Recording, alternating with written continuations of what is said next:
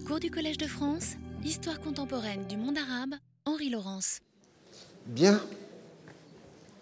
Je vous remercie tous d'être venus aussi nombreux, bien que le nombre commence à baisser, c'est toujours comme ça, la troisième semaine.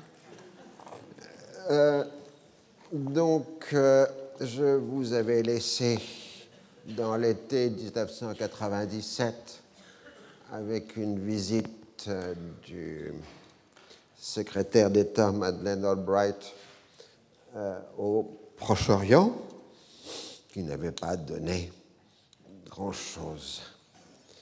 Et au lendemain de la visite, euh, le roi Hussein envoie un nouveau courrier à Netanyahou. Cette fois, il se montre optimiste puisque, selon ses informations, le Hamas serait prêt à négocier une trêve, Hodna en arabe, de 30 ans. Cette lettre est transmise au responsable du Mossad à Amman pour être délivrée le plus tôt possible au Premier ministre israélien. Les relations entre le monarque et les Israéliens paraissent excellentes. D'ailleurs, il vient de recevoir en visite privée Danny Yatom, le directeur du Mossad. Or, euh, le 25 septembre, à Amman, Khaled Meshal, l'un des principaux dirigeants de l'extérieur du Hamas,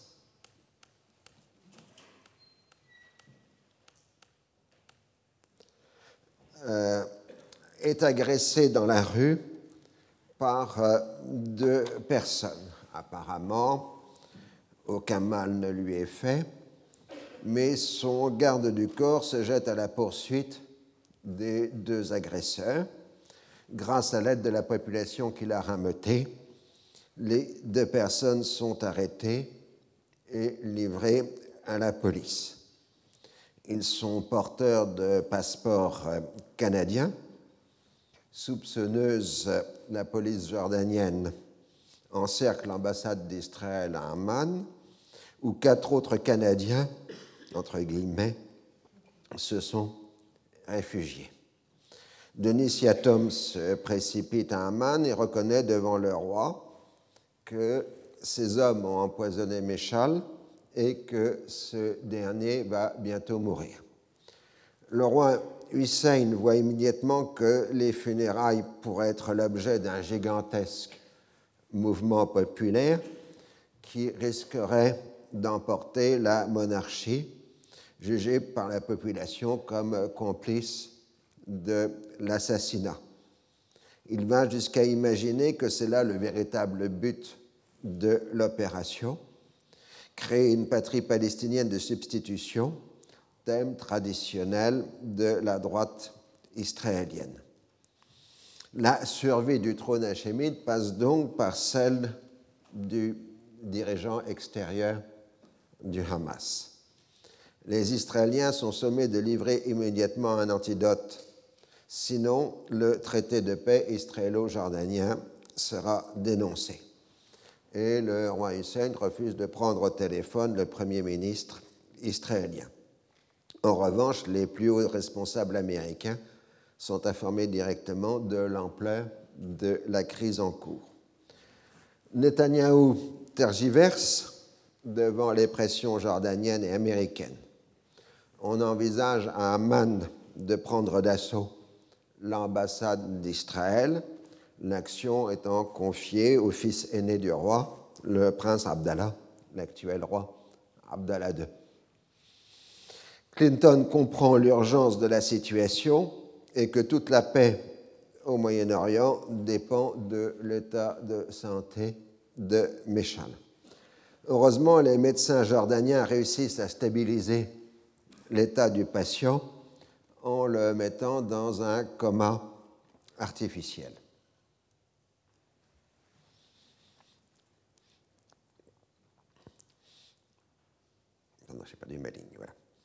Netanyahou affirme que le poison étant un secret d'État, il ne peut en fournir ni la composition ni l'antidote.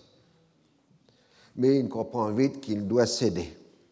Il rappelle d'urgence Ephraim Alevi, l'ami personnel du roi et actuellement représentant à Bruxelles d'Israël auprès de l'Union européenne. L'enjeu est maintenant non seulement de sauver la vie de Méchal, mais encore d'obtenir la libération des deux agents israéliens prisonniers à Amman. Le Hamas et les frères musulmans n'accepteraient pas, qu'il ne soit pas jugé et lourdement condamné. Après trois jours de crise, il semble que la solution soit apparue simultanément à l'esprit du roi Hussein et d'Alevi, la libération en contrepartie du cher Yassine, le chef du Hamas, et de quelques autres prisonniers de rang du Hamas. La formule de l'antidote est ainsi fournie. Le poison se révèle être un dérivé d'un anesthésique, le fentanyl. Outre euh, sa forme mortelle, il a l'avantage de ne pas laisser de traces. Il semblerait que le produit ait été développé originellement par une firme pharmaceutique américaine qui l'a abandonné. Il aurait été repris comme arme éventuelle en Union soviétique et introduit en Israël par des juifs de Russie. C'est ce fentanyl qu'auraient utilisé les Russes en 2002 lors de la prise d'otages dans un théâtre à Moscou par des Tchétchènes, et le bilan avait été la mort de 129 otages, si vous voulez bien vous en rappeler. Le 29 septembre, grâce à l'antidote, l'état de Méchal s'améliore rapidement. L'échange de prisonniers peut alors avoir lieu. Le cher Yassine est transféré aux autorités jordaniennes, puis pourra ensuite revenir s'installer dans la bande de Gaza. Le roi Hussein paraît le grand gagnant de la crise il a réussi une nouvelle fois un grand numéro d'acrobatie politique, sauvant son royaume, renforçant ses liens avec les États-Unis, maintenant malgré tout le traité avec Israël, et se posant comme protecteur des islamistes palestiniens. L'autre gagnant est le Hamas, qui a vu la libération de son fondateur et renforcé son prestige dans la population palestinienne. Netanyahou et Arafat sont les deux perdants. Le premier a montré une nouvelle fois une dangereuse incompétence, mettant en danger un intérêt vital israélien dans le but d'exercer un nouvel assassinat ciblé, dont le seul résultat aurait été de remonter le moral de la population israélienne. Mais en Israël, on ne remet pas en cause la pratique des assassinats, on juge seulement qu'on en a frappé dans le mauvais pays à un mauvais moment.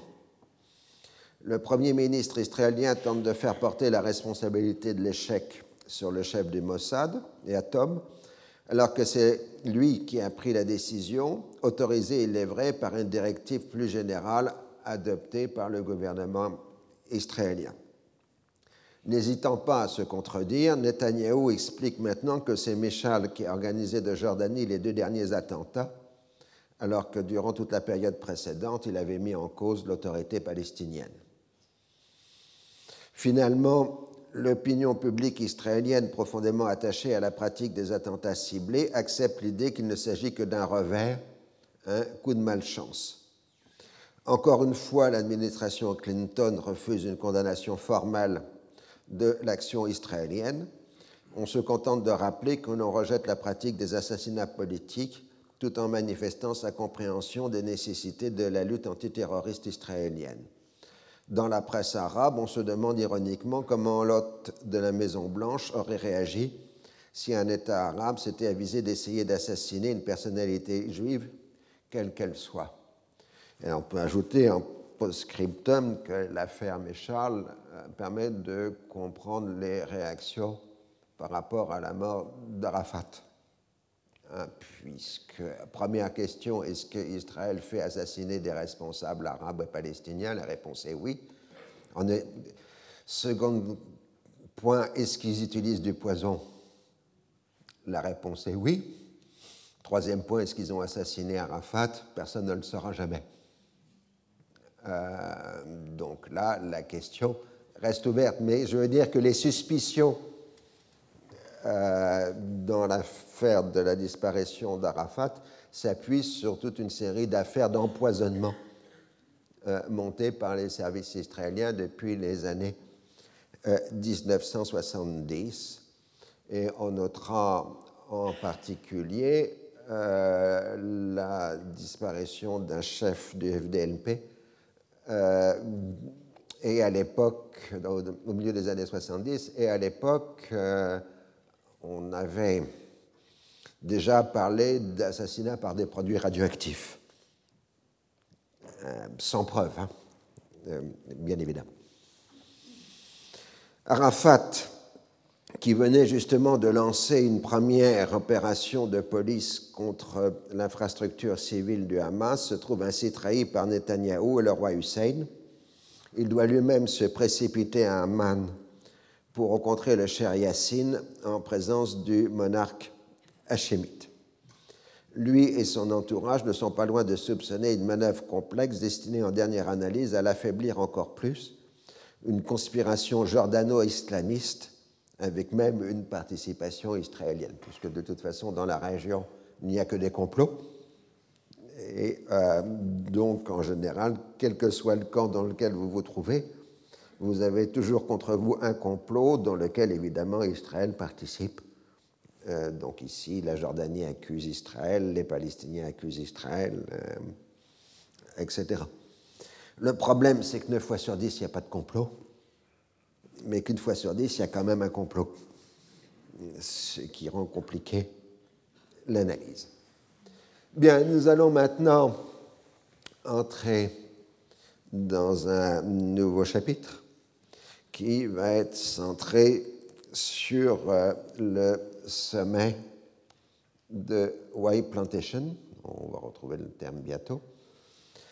Et en introduction, je vous fais une longue citation d'un des très grands critiques d'Arafat euh, du côté palestinien, qui est Edward Said, qui écrit donc à propos de l'accord de White Plantation les textes suivants, qui a été publié dans le journal français Le Monde, mais qui avait été évidemment publié d'abord dans la presse anglophone. Au reste, le mémorandum issu des discussions est, pour l'essentiel, dévolu aux dispositions sécuritaires qui subordonnent en fait l'autorité palestinienne à la sécurité d'Israël unilatéralement. Les vies et les moyens d'existence des Palestiniens ne méritent même pas une phrase dans la prose éminemment roublarde de l'accord.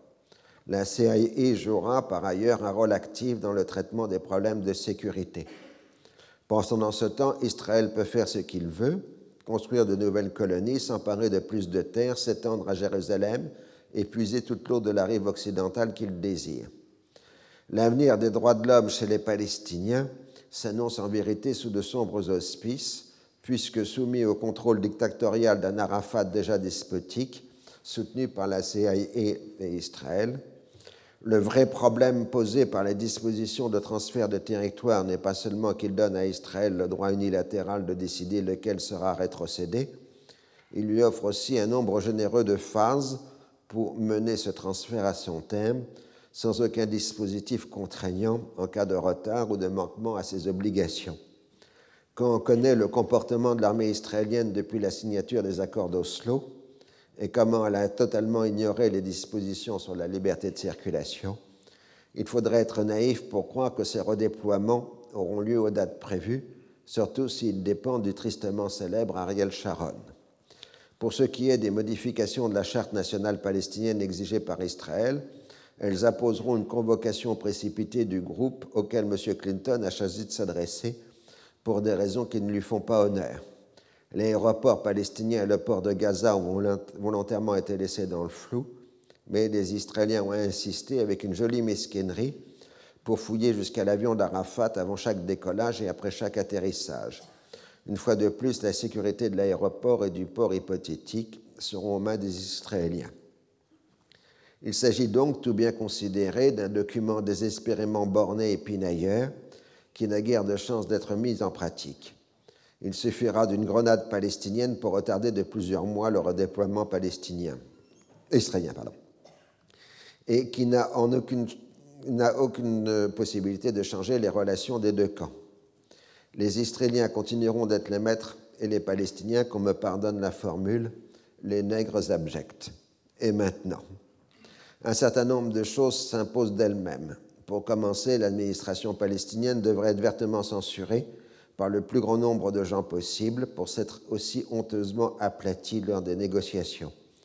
Arafat et sa bande appartiennent désormais corps et bien au service secret israélien et américain associés empêchant de ce fait que la Palestine connaisse jamais un semblant de vie nationale démocratique.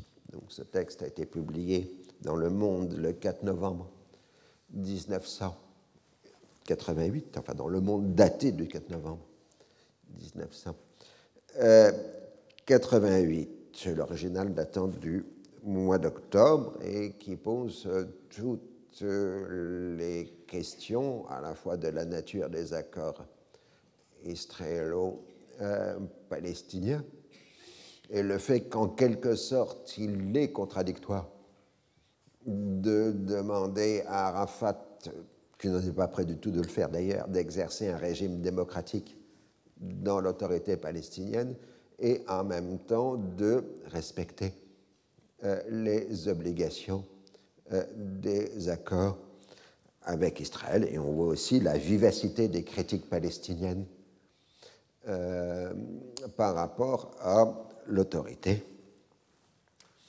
Rappelons, je l'avais dit la dernière fois, que les textes d'Edouard Saïd étaient censurés à l'intérieur de la Palestine sous contrôle euh, de euh, l'autorité.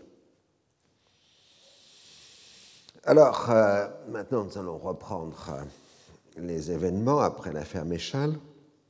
Depuis l'accord sur Hébron, la stratégie d'Arafat est de faire du gel de la colonisation la condition sine qua non de la reprise des négociations.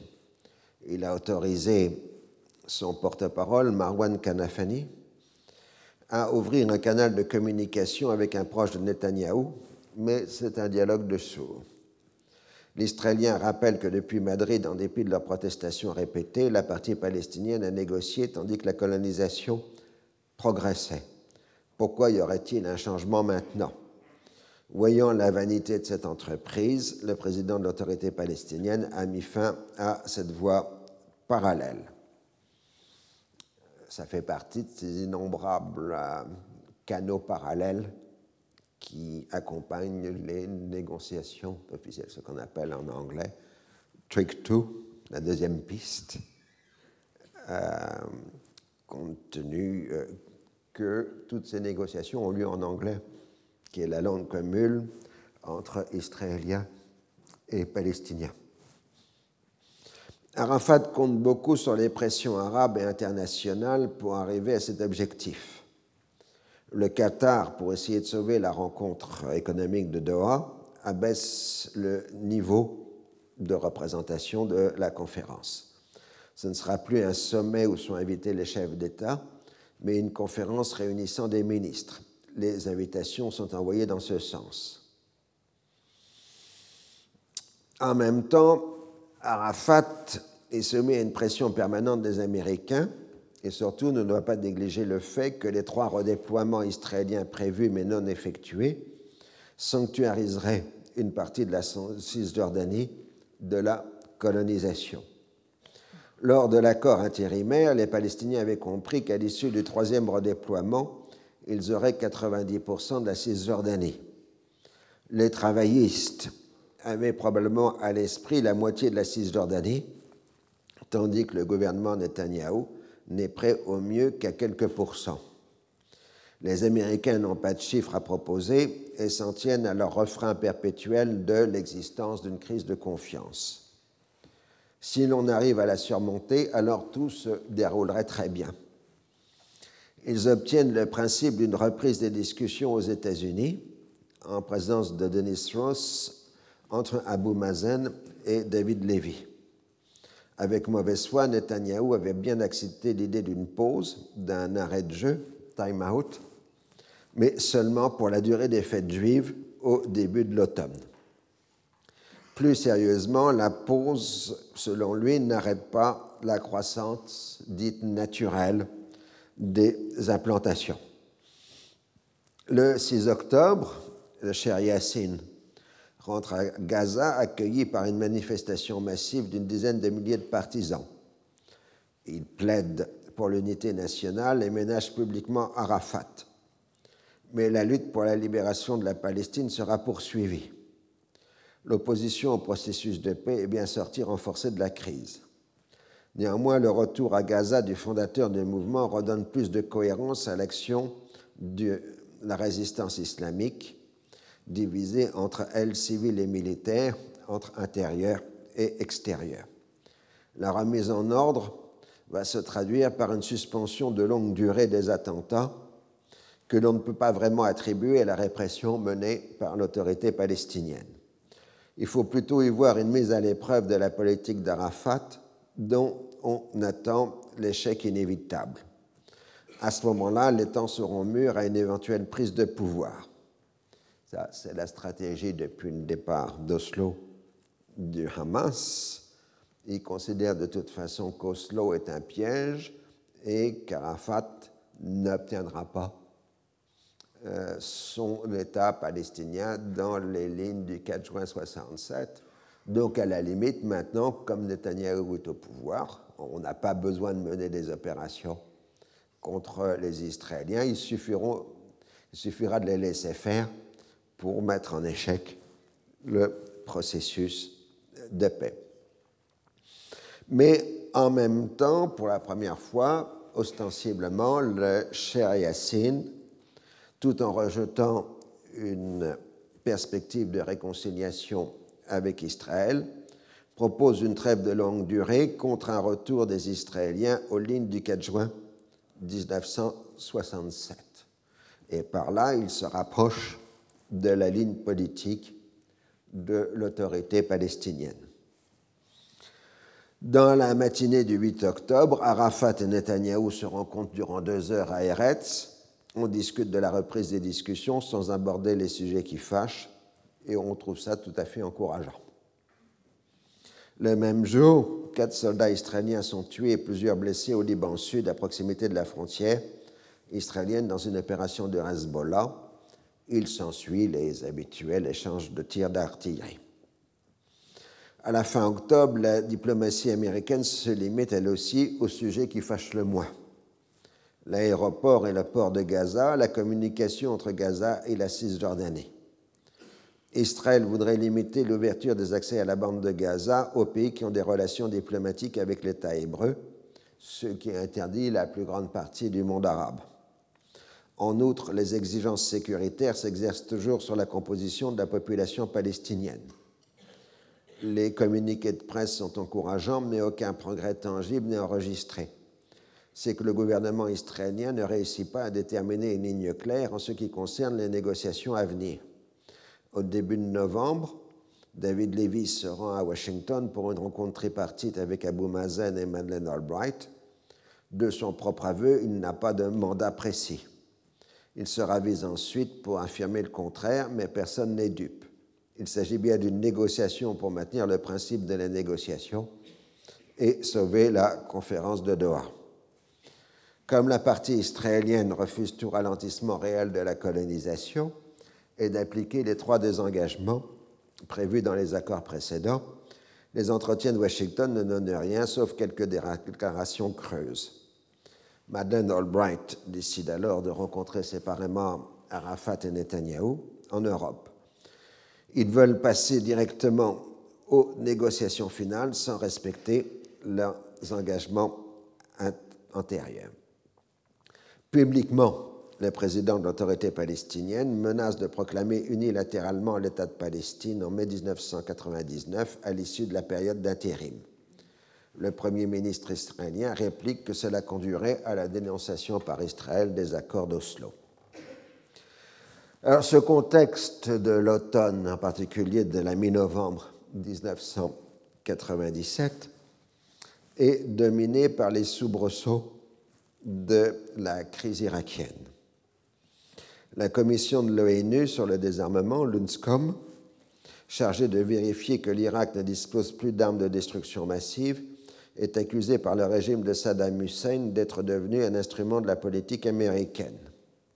L'impasse est totale du fait de l'absence de crédibilité des assurances de la dictature irakienne qui affirme qu'elle a bien procédé à ce désarmement, ce qui se révélera vrai après 2003, et du fait que la politique américaine a bien pour but de renverser le régime de Saddam Hussein.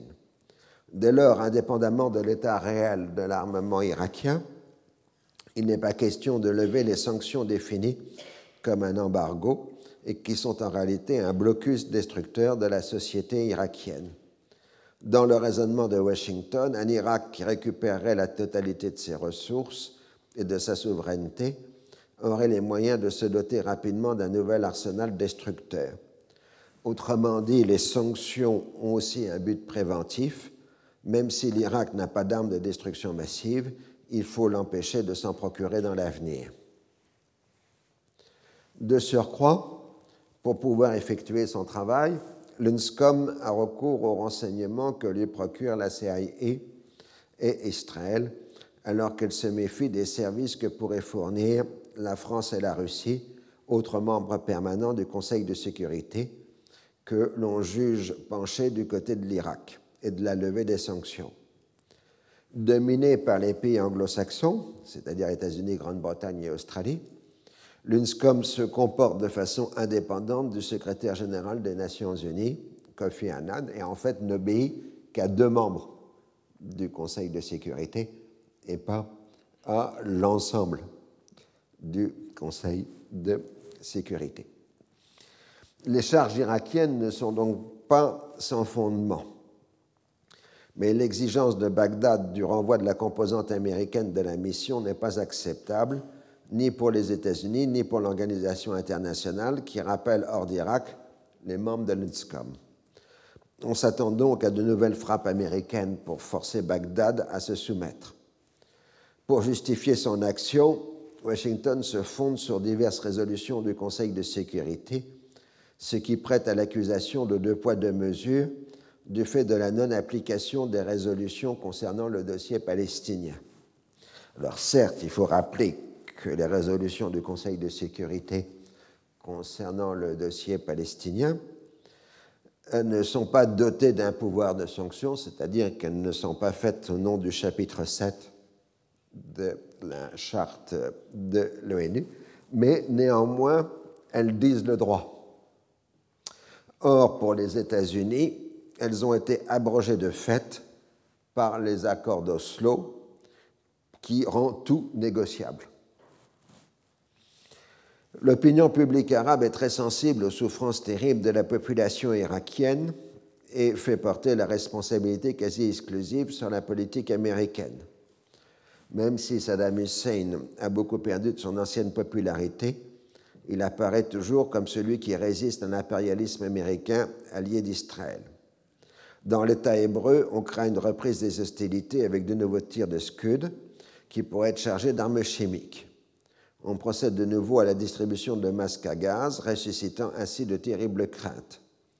Cela correspond parfaitement à la ligne de Netanyahou, qui joue en permanence des sentiments de peur et du recours à la force.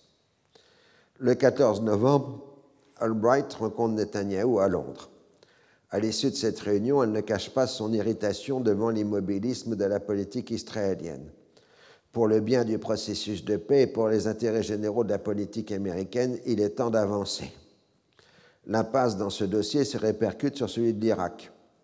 La réunion au lendemain à Berne avec Arafat est qualifiée d'utile, useful.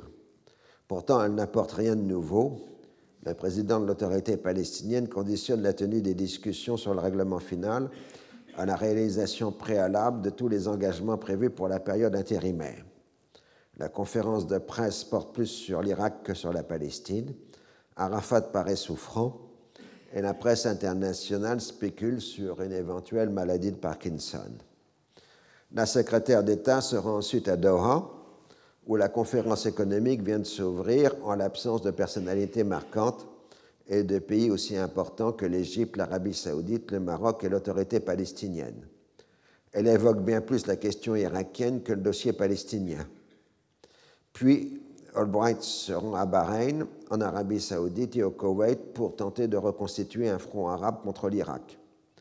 Son affirmation qu'elle défend le droit international est reçue poliment par ses interlocuteurs. L'échec de la conférence de Doha marque la fin du volet économique du processus de paix. Aucun pays n'offre sa candidature pour la session de l'année suivante. Des actions diplomatiques de la dernière heure permettent de retarder le recours à la force contre l'Irak, mais à Washington, on est parfaitement conscient que l'impasse palestinienne ne facilite pas le maintien d'une coalition contre l'Irak. Les cinq inspecteurs de l'UNSCOM peuvent reprendre leur travail sur le terrain, mais se pose immédiatement la question de l'accès au site présidentiel irakien. Le 20 novembre, un attentat à l'arme à feu fait un mort et un blessé grave, deux étudiants colons d'extrême droite non armés d'un institut talmudique dans la vieille ville de Jérusalem. Le 23 novembre, pour apaiser le mécontentement à l'intérieur de son propre parti où on l'accuse de gouverner autocratiquement, Netanyahou accepte la démission de son chef de cabinet, Avigdor Lieberman. Le même jour, la population de la zone de sécurité au Liban Sud est prise sous le feu croisé des Israéliens et de leurs alliés d'un côté, des Hezbollah de l'autre. 13 Libanais, dont 9 civils, sont tués par des tirs anti-israéliens. Du côté américain, la frustration est à son comble. En privé, Bill Clinton reconnaît que Netanyahu pratique systématiquement l'obstruction, filibuster, sur toutes les questions de l'application des accords d'Oslo, minant ainsi les fondements du processus de paix. Il ne permet pas de développement économique palestinien. La logique de faire de l'occupation requiert une psychologie d'esclave, mais conduit aussi à faire passer le soutien populaire d'Arafat au Hamas. Clinton comprend pourquoi Bush et Baker avaient eu recours à des réductions budgétaires envers Israël, mais cela ne servira à rien. Cela n'a de sens que dans le cadre d'une solution imposée, alors que sa politique à lui est une paix négociée entre les partis. L'ultime sanction pour lui serait de suspendre la participation américaine aux négociations tout en maintenant l'aide militaire à Israël. Ce n'est pas dans l'intérêt des États-Unis de donner de la dignité à des négociations bidons. Tout ça se trouve dans un document qu'on appelle le Clinton, Tips, les bandes de Clinton, euh, puisque euh, Bill Clinton a enregistré périodiquement des résumés euh, de sa situation politique avec l'aide d'un historien professionnel ces bandes devront servir ensuite pour préparer la rédaction euh, de ces mémoires. Donc il est beaucoup plus intéressant de lire le résumé des Clinton Tips euh, que les mémoires euh, de Clinton qui sont très apologétiques, alors que les bandes sont beaucoup plus brutales dans les opinions exprimé sur les différents euh, sujets évoqués. Alors, évidemment, on n'a pas publié l'intégralité des bandes, on n'a qu'une synthèse de ces Clinton Tips, mais c'est un document extrêmement intéressant qui est un peu, de la même nature que pour la présidence de Reagan, euh, était le journal de Ronald Reagan, qui a été publié ces dernières années et qui a renouvelé complètement la perspective euh, que l'on pouvait avoir sur Ronald Reagan. Donc, euh, ce type de documents sont tout à fait passionnants, évidemment, dans l'attente de l'ouverture des archives, mais ça, il faudra encore attendre quelques années. Donc, monté comme il est, Clinton refuse de recevoir Netanyahou lors d'une visite privée de ce dernier aux États-Unis, visite privée signifiant le tour des organisations juives américaines. Officiellement, c'est un problème d'emploi du temps, mais le président des États-Unis en trouve pour rencontrer Shimon Peres, et la veuve de Rabin, ainsi que le roi Hussein, en traitement médical aux États-Unis. Netanyahou déclare que c'est tout l'État juif qui se trouve injuré, humilié, et non sa personne. Apparemment, il n'y a que l'inlassable Denis Ross à croire que l'on peut obtenir des progrès. Il, il, a fait passer le message à Netanyahou que les redéploiements prévus devraient au moins couvrir 20% de la Cisjordanie. On lui a répondu que l'on va étudier la question pour les prochaines réunions prévues pour le mois de décembre. Les responsables israéliens laissent entendre par des indiscrétions à la presse qu'ils seraient prêts à proposer 6 à 8 ce qui suffit à susciter un double refus, celui des Palestiniens et celui d'une bonne part de la majorité parlementaire de Netanyahou. Déjà apparaissent des affiches représentant Netanyahou coiffé d'un kéfier avec la mention menteur, ce qui évidemment rappelle euh, les temps qui ont précédé euh, l'assassinat de Rabin. Finalement, le gouvernement israélien approuve le principe d'un redéploiement unique sans en donner les spécifications. Il est conditionné à des conditions drastiques de sécurité et à l'élaboration d'un plan de règlement final spécifiant quel territoire Israël doit garder et autres intérêts vitaux. De l'avis général, la crédibilité des attentions de Netanyahou est faible. Cela apparaît comme un moyen de gagner du temps et de faire rejeter la faute sur l'autorité palestinienne quand elle rejettera inévitablement ses propositions. Cette dernière, évidemment, appelle au respect des accords, tandis que les Américains accueillent avec intérêt les vagues propositions israéliennes. Arafat habilement fait savoir qu'il ne se prononcerait pas lui-même tant qu'il n'aurait pas reçu officiellement une offre précise et cohérente avec les accords conclus en matière de retrait territorial. D'où le passage qui va suivre concernant ce que les diplomates américains vont appeler la solution à 13%, qui est l'allusion à un titre de film de l'époque qui est, enfin, qu'en traduction de l'anglais littéral, c'est la solution à 7%, qui a été affreusement traduit en français par Sherlock Holmes contre l'Orient Express. Euh, donc, euh, la solution à 7% explique le terme que les diplomates américains vont utiliser de la solution à 13%. De façon générale, pour comprendre les textes de l'époque, il faut bien se remettre en, tête l'histoire du cinéma parce que euh, les acteurs ont toujours à l'esprit les derniers films sortis et font des allusions et des jeux de mots. Euh, par exemple, dans ce qui précède David 2, euh, Barak sera obsédé par le film Titanic et euh, fera référence systématiquement au Titanic. Donc on voit évidemment que c'est le film qui inspire cette comparaison. Donc les réunions prochaines avec Madeleine Albright ayant été fixées en Europe, Netanyahou a proposé Paris en ce qui le concerne pour le 5 décembre 1987. Il cherche à obtenir un soutien diplomatique européen. L'entretien avec Jacques Chirac se passe particulièrement mal le président français l'accuse de raconter des balivernes et de provoquer constamment les Palestiniens. La réunion avec Madeleine Albright ne comprend que des Israéliens et des Juifs américains, si on prend en compte les origines de la secrétaire d'État. On aborde la question de fond.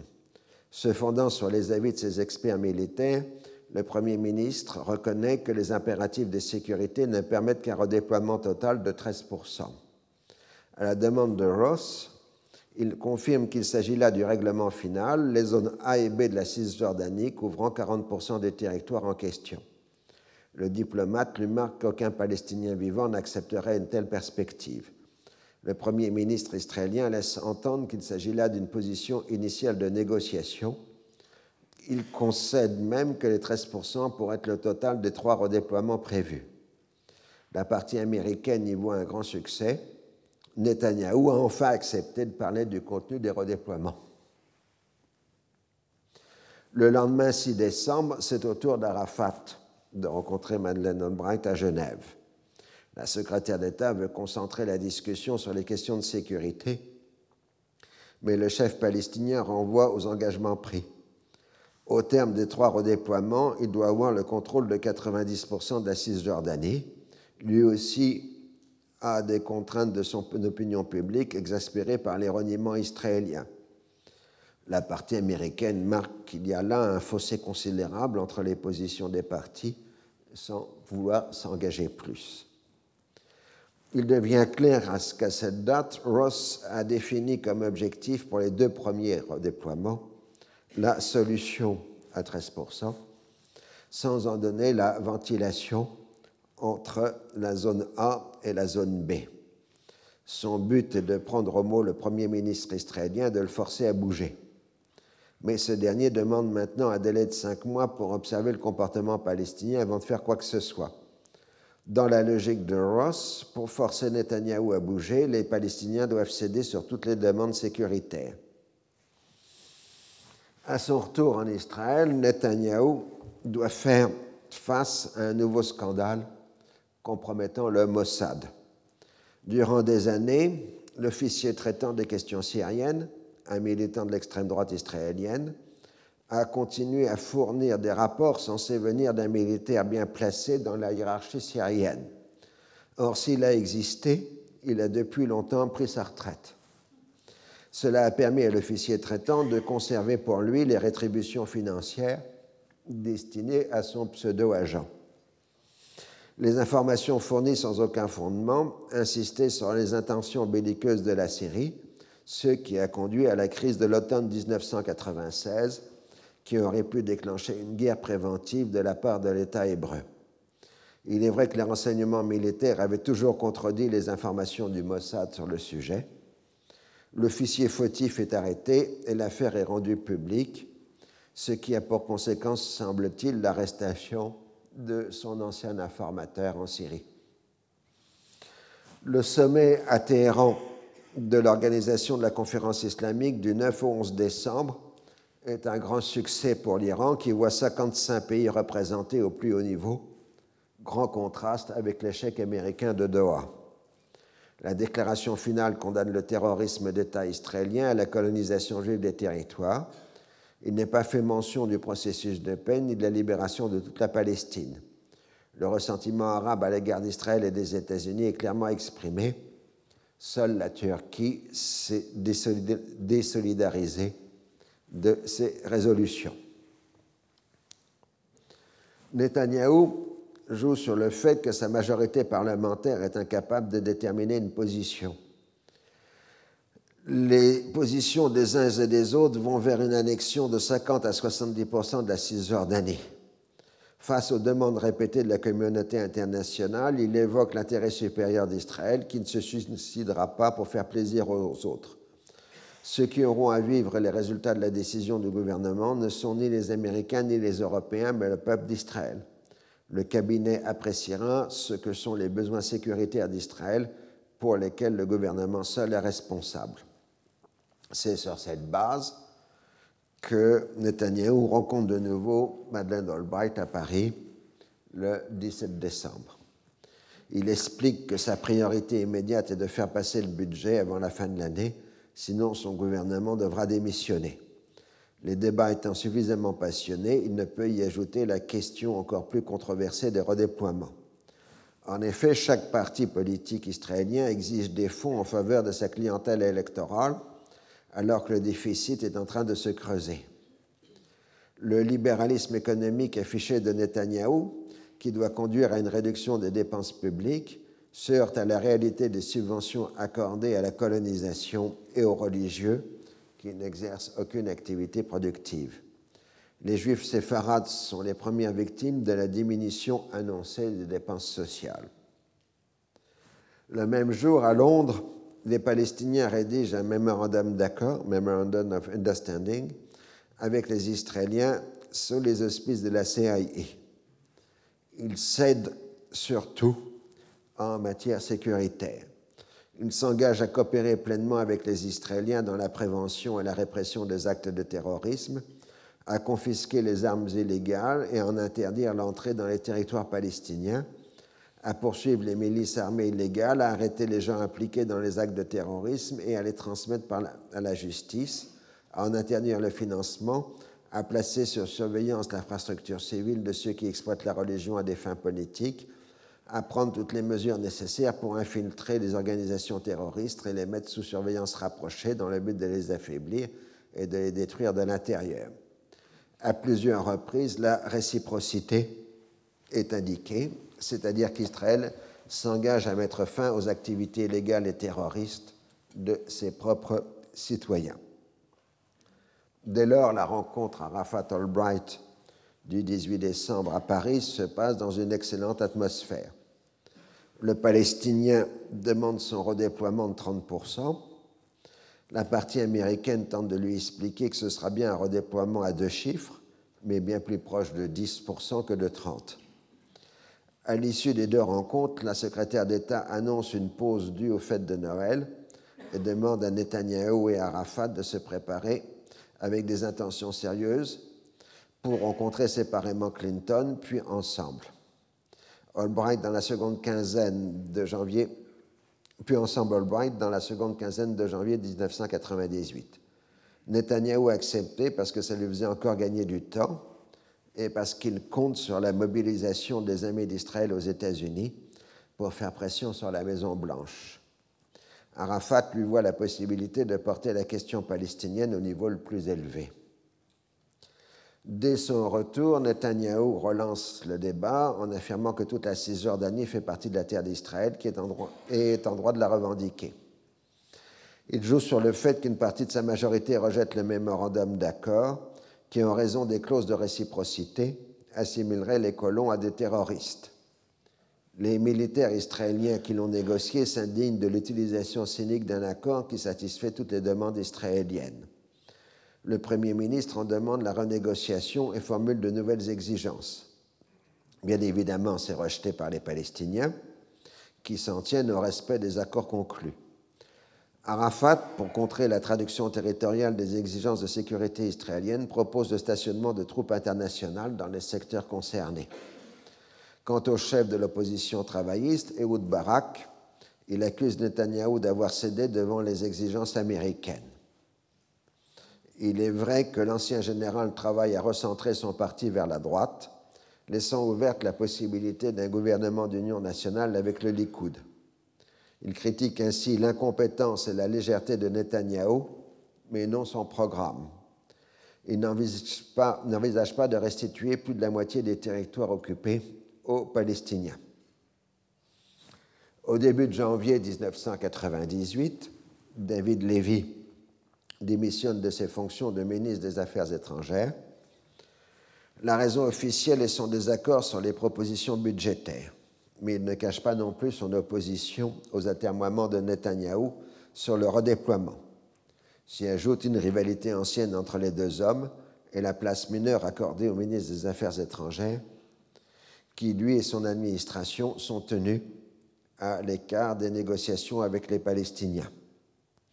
En dépit de l'opposition de cinq députés du parti de Lévi, le budget est néanmoins adopté par la Knesset par 58 voix contre 52 le 6 janvier 1998. Mais la coalition au pouvoir ne dispose plus que de 61 députés sur 120 et elle reste profondément divisée entre partisans et adversaires du processus de paix. C'est dans ce contexte que Denis Ross revient afin de préparer les entretiens de Washington, le 20 janvier pour un Netanyahou, le 22 pour Arafat. Netanyahou tente de contourner la question du redéploiement en demandant une nouvelle réunion du, Conseil national palestinien pour amender la charte palestinienne et refuse toute pression concernant le troisième redéploiement et demande des assurances sur la négociation sur le statut final. Ross rejette toute revendication en matière de sécurité et s'en tient au mémorandum d'accord. Arafat, Arafat et Abou Mazen, il tente de faire comprendre que le redéploiement serait bien à deux chiffres, mais proche de 10%. Il obtient sans problème la promesse d'une lettre réaffirmant l'annulation des clauses litigieuses de la charte palestinienne. À moins d'une semaine des entretiens de Washington, le gouvernement israélien définit ses intérêts vitaux et nationaux en Judée-Samarie, destinés à servir de base aux accords intérimaires et définitifs. Sans définir une carte, il couvre entre la moitié et les deux tiers de la Cisjordanie, une zone occidentale de sécurité le long de l'ancienne ligne d'armistice, une zone orientale couvrant la frontière avec la Jordanie, une zone entourant la région et non la ville de Jérusalem, les zones occupées par les colonies israéliennes, les intérêts liés aux infrastructures dont les sources d'eau, les installations électriques et les routes, les sites militaro-sécuritaires d'importance stratégique ou relevant de la capacité de dissuasion d'Israël, les zones autour des routes latérales et longitudinales vitales à la sécurité générale et à celle des communautés israéliennes, et enfin les sites historiques sacrés pour le peuple juif. Avec tout ça, il ne reste plus grand-chose pour les Palestiniens. Par ailleurs, il multiplie les exigences sécuritaires et demande de mettre fin à la propagande anti-israélienne, comme de dire que Jérusalem est une ville palestinienne. Comme le résume l'un des conseillers d'Arafat, si ce dernier entonnait l'hymne de Likoud, ce serait considéré comme insuffisant. Réagissant à cette attitude, le chef de l'autorité palestinienne fait savoir que tout est possible en cas d'échec du processus de paix y compris une nouvelle intifada. Le passage suivant s'appelle Arafat, Netanyahou, Monica et Saddam. Quand Netanyahou arrive à Washington le 20 janvier 1998, ses premiers contacts sont avec ses amis républicains, Newt Gingrich, le président de la, de la Chambre des représentants, et Jeremy Falwell, le prêcheur fondamentaliste à la tête d'un véritable empire dans les médias. Le Likoud joue à fond la carte du fondamentalisme protestant qui voit dans le soutien à l'État juif une obligation chrétienne dans une tonalité millénariste. Je rappelle que c'est ce qu'on appelle Christian Zionism, qui est une longue tradition à l'intérieur de l'histoire euh, du protestantisme qu'on appelle l'accomplissement des prophéties, puisque cette tradition millénariste est apparue dans l'Angleterre de Cromwell euh, au milieu du XVIIe siècle, et que le grand protestant français Jurieux a écrit à la fin du XVIIe siècle un livre qui porte justement sur l'accomplissement euh, des prophéties.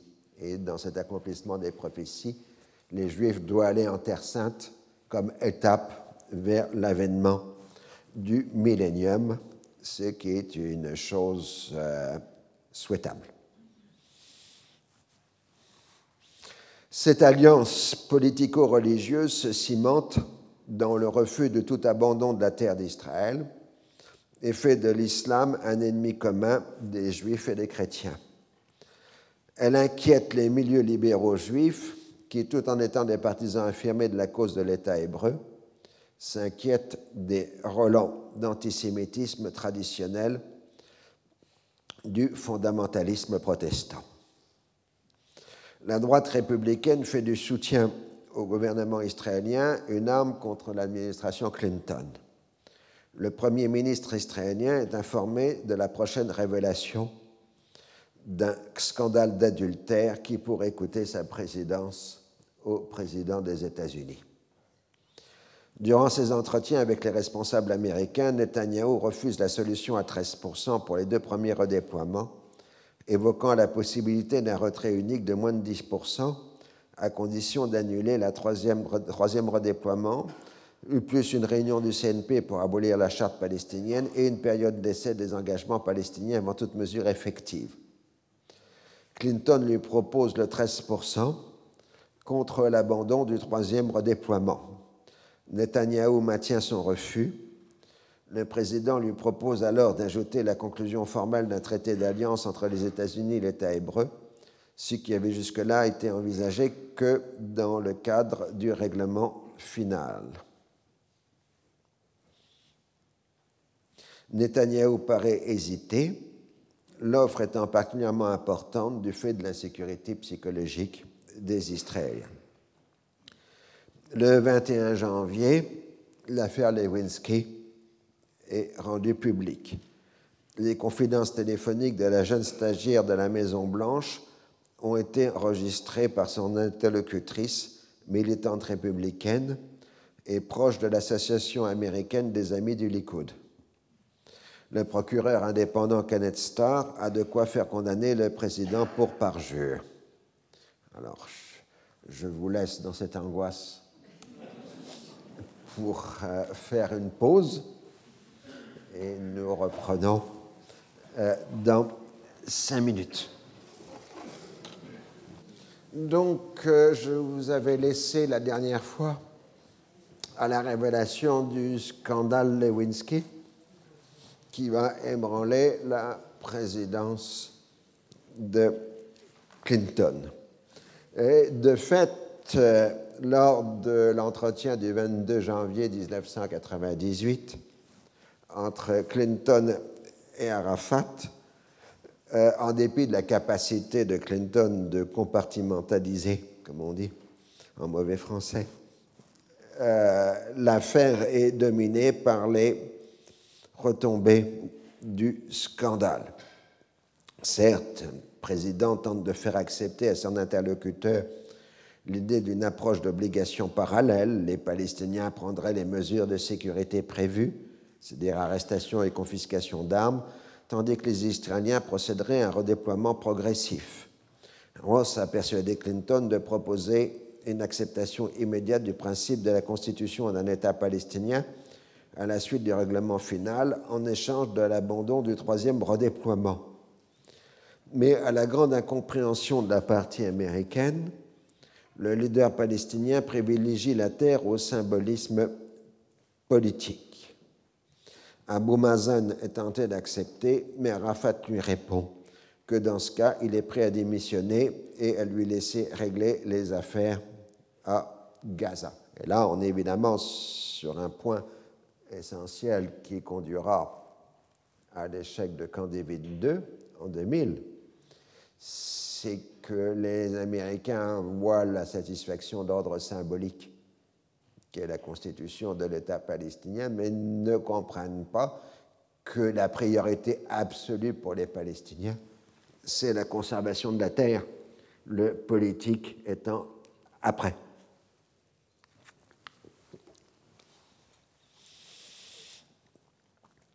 Donc les Palestiniens fournissent une nouvelle lettre affirmant l'annulation de toutes les clauses de la Charte nationale palestinienne contraires aux accords d'Oslo, avec cette fois la référence précise des articles concernés.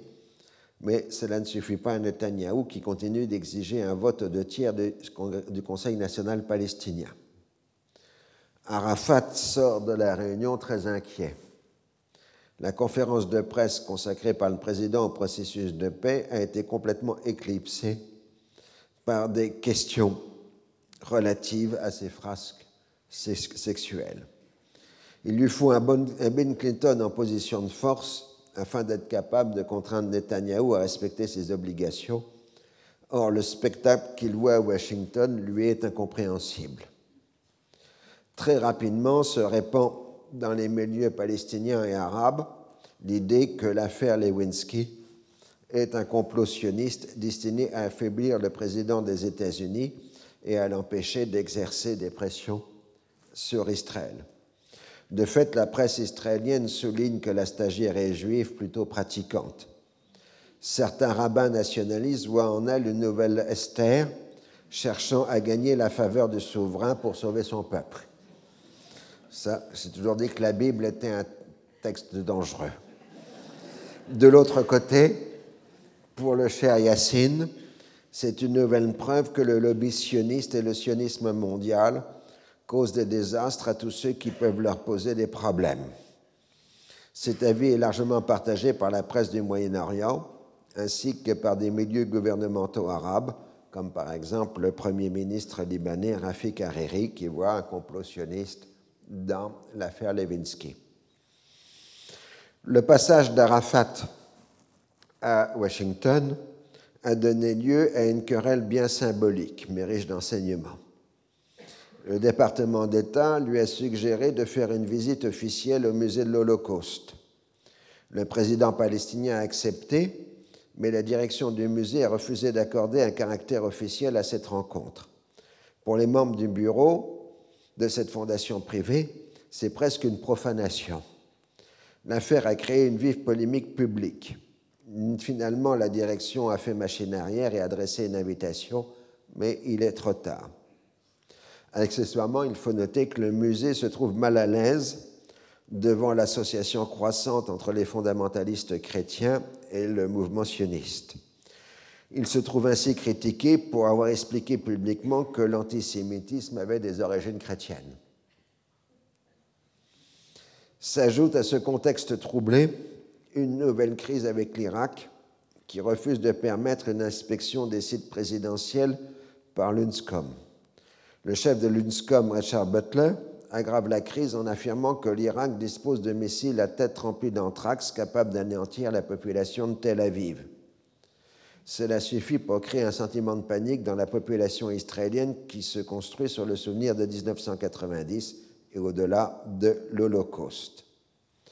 Les milieux officiels israéliens répondent qu'Israël a les moyens d'agir par des représailles encore plus terribles. Netanyahou en profite pour insister sur l'environnement dangereux dans lequel se trouve l'État hébreu, ce qui justifie sa politique de force envers les Palestiniens. Et on en revient à une politique, enfin ce qu'on appelle la concurrence des victimes entre Israéliens et Palestiniens. Concrètement, on reprend la distribution des masques à gaz, toujours considérée comme insuffisante, et on évoque une campagne de vaccination massive contre les agents biologiques dont l'Irak pourrait avoir l'utilisation.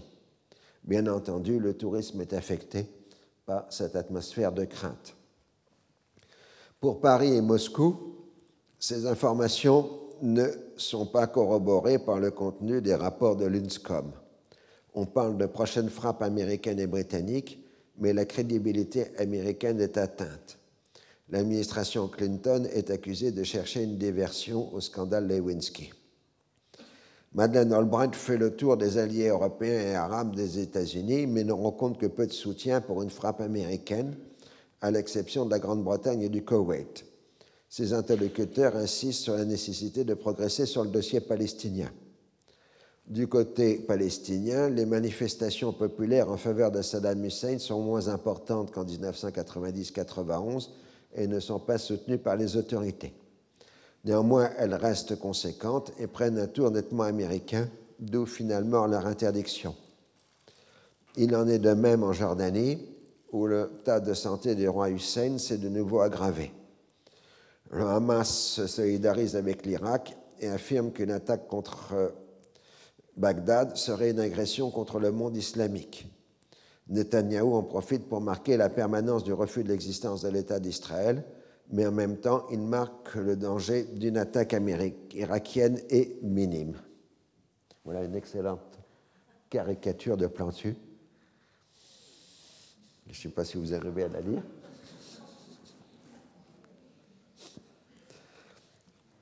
Finalement, la crise irakienne est réglé grâce à une visite spectaculaire du secrétaire général de l'ONU, Kofi Annan, à la fin février. Un compromis est trouvé pour l'inspection des sites présidentiels et l'UNSCOM peut reprendre ses activités.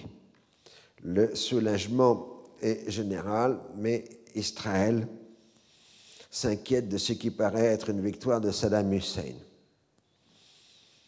L'affaire a montré l'ampleur de l'anti-américanisme dans les régions arabes et la conviction ancrée dans les populations que l'on applique un deux poids, deux mesures, en anglais double standard, en ce qui concerne l'Irak et Israël.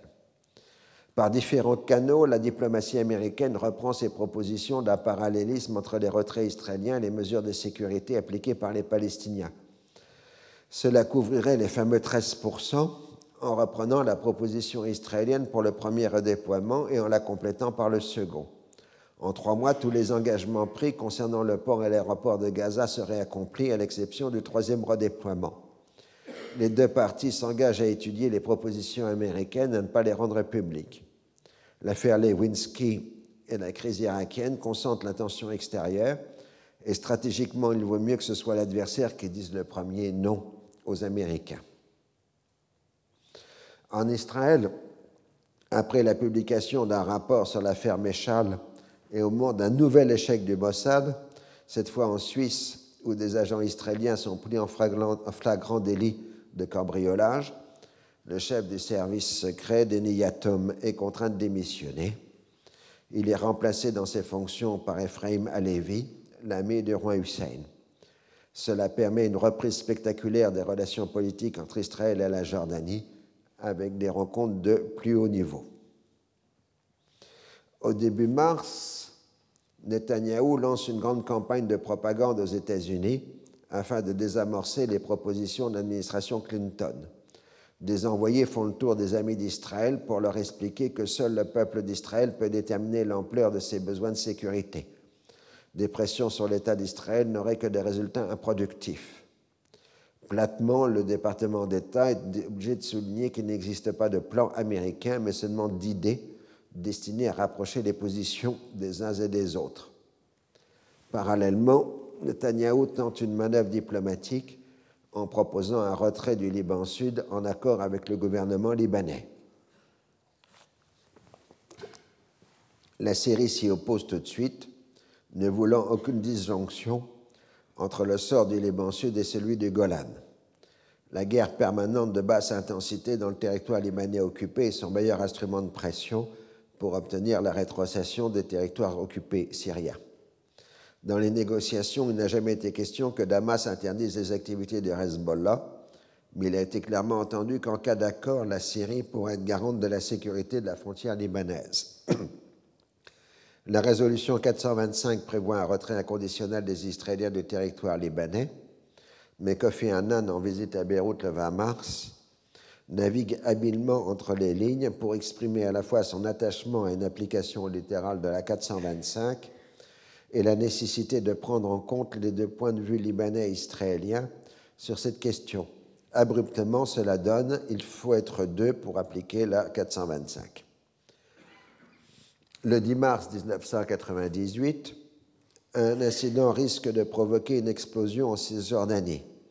À un barrage près d'Hébron, trois Palestiniens sont tués et deux autres blessés par des soldats israéliens. Les témoins donnent des versions contradictoires de l'incident. Les protestations sont violentes, mais la situation reste sous contrôle grâce à la coopération entre les forces de l'ordre israéliennes et palestiniennes. Netanyahou adresse ses condoléances à Arafat, mais les soldats israéliens ne sont pas poursuivis pour cette bavure due à un concours de circonstances.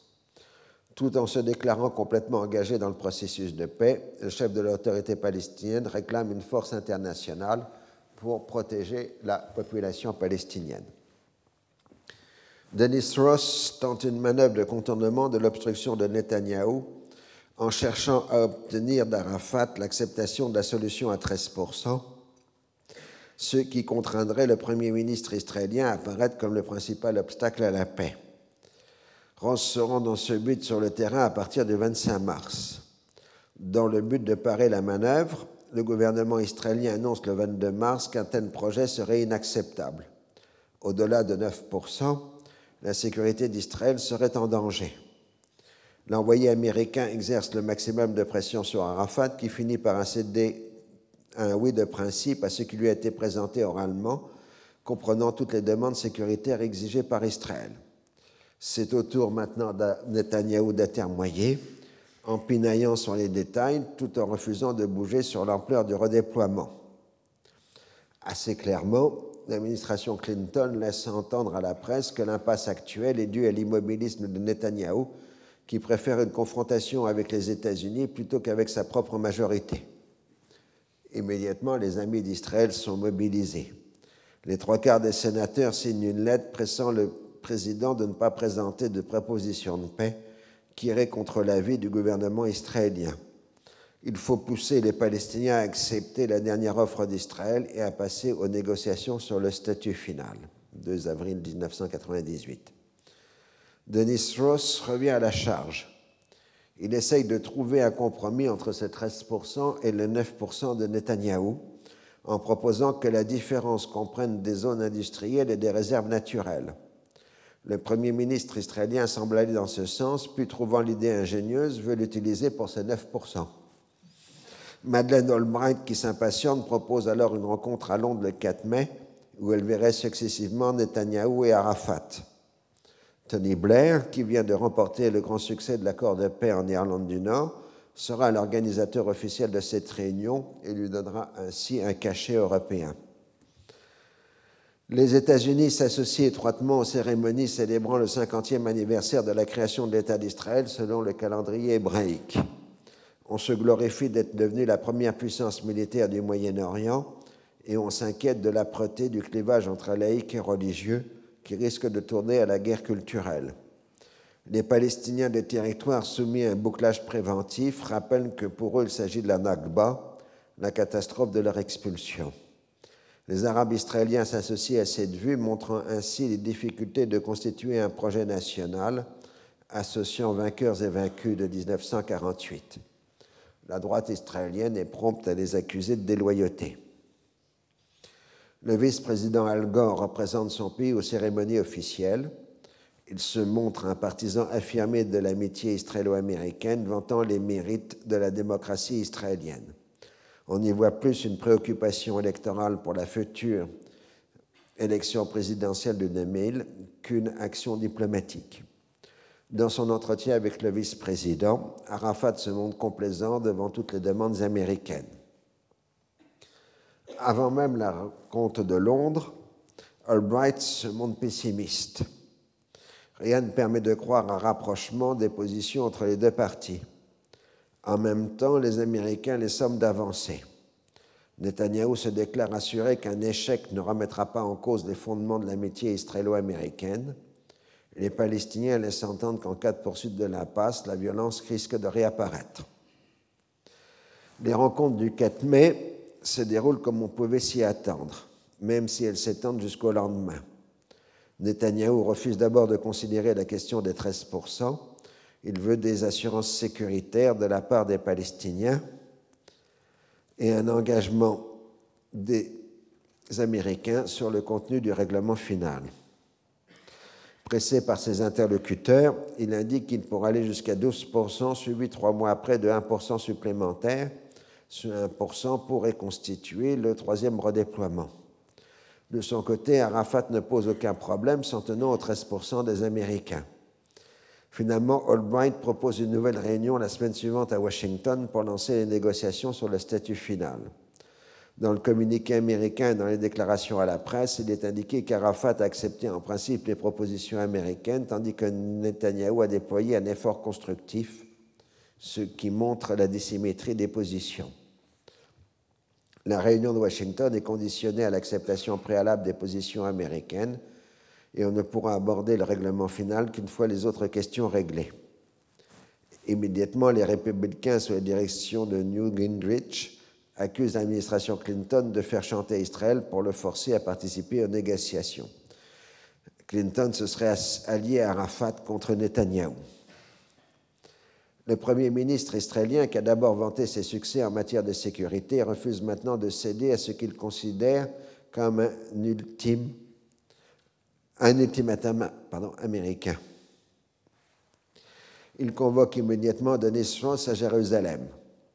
Nouvelle complication, Hillary Clinton, s'adressant en tant que première dame des États-Unis par vidéoconférence à une rencontre entre jeunes Arabes et Israéliens en Suisse, se déclare favorable à la constitution d'un État palestinien. Cela tranche avec la position officielle de son pays. Immédiatement, la Maison-Blanche affirme qu'il s'agit là d'une opinion personnelle. Elle est aussi obligée d'affirmer qu'il n'y a pas d'ultimatum adressé à Israël. Netanyahou fait une véritable scène à Denis Ross devant son gouvernement, puis on s'entend pour retarder à la fin du mois la réunion de Washington. Le délai ainsi obtenu permettra au gouvernement israélien de statuer sur la question du redéploiement. Quant au Premier ministre, il se rendra de toute façon aux États-Unis pour une visite prévue de longue date. La rencontre entre Netanyahu et Albright le 13 mai n'apporte rien de nouveau. Ariel Sharon, chef des intransigeants, a refusé d'y participer. C'est lui qui a défini que, les, défini que les 9% constitueraient une limite à ne pas dépasser. Il s'est targué de ses connaissances militaires pour affirmer qu'au-delà, la sécurité d'Israël ne serait pas assurée. Et maintenant, il a démontré que Netanyahou n'a pas le mandat politique pour proposer plus.